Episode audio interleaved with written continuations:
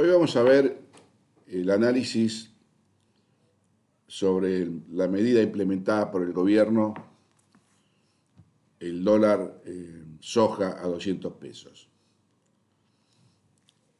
Ha habido algunos análisis y conclusiones erróneas con respecto a la forma en analizar el comportamiento de los mercados.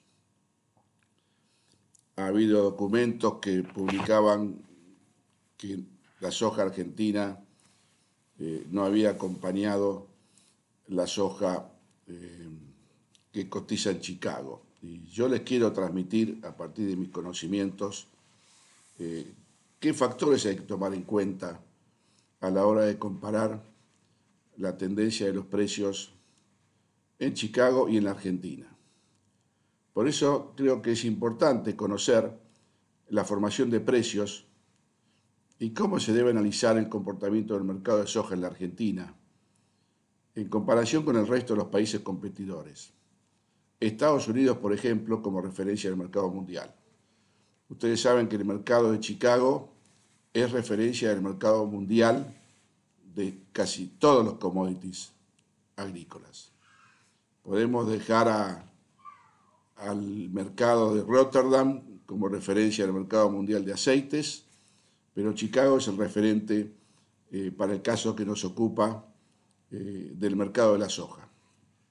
O sea que en primer lugar hay que considerar que el mercado de Chicago es una referencia internacional para los principales actores y operadores del mundo, para que puedan operar en ese mercado, con el propósito de tomar una determinada posición, de compra o de venta, de cobertura o de especulación. O sea, tengan en cuenta que eh, los principales importadores del mundo utilizan a Chicago como cobertura. Los principales exportadores, los productores de soja en Estados Unidos, los fondos de inversión eh, y todo lo que tiene que ver con el trading mundial.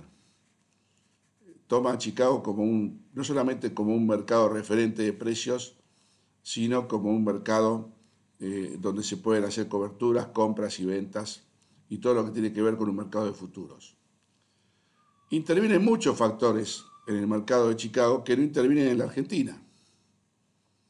Por ejemplo, los fondos de inversión y los fondos de especulación han sido estos últimos tres o cuatro meses eh, factor de mercado en Chicago, que produce de cierta forma eh, una sobreactuación de precios, o sea, los mercados se sobrepricean y después cuando los fondos salen viene el ajuste, que en este caso se dio eh, en baja en Chicago.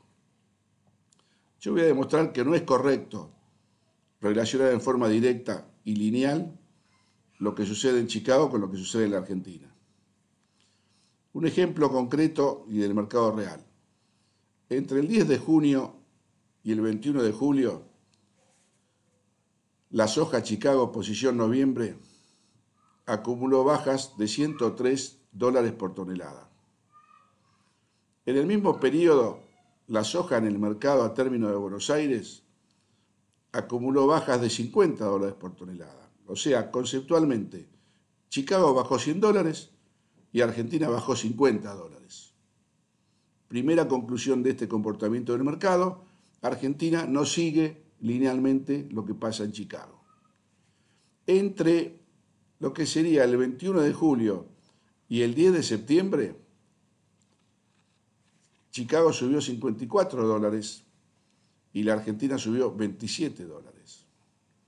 Entonces esto está demostrando que Argentina no copia lo que sucede en Chicago. En la variación acumulada, la pérdida de Chicago fue de 49 dólares desde junio al 10 de septiembre, mientras que Argentina perdía 24 dólares. O sea, el 50% de lo que perdió Chicago lo perdió Argentina. Primera conclusión entonces, no es correcto tomar la tendencia de soja Chicago en forma lineal y directa en su impacto en el mercado de soja argentina, reflejado en el mercado término de Buenos Aires, MADBA, ROFEX.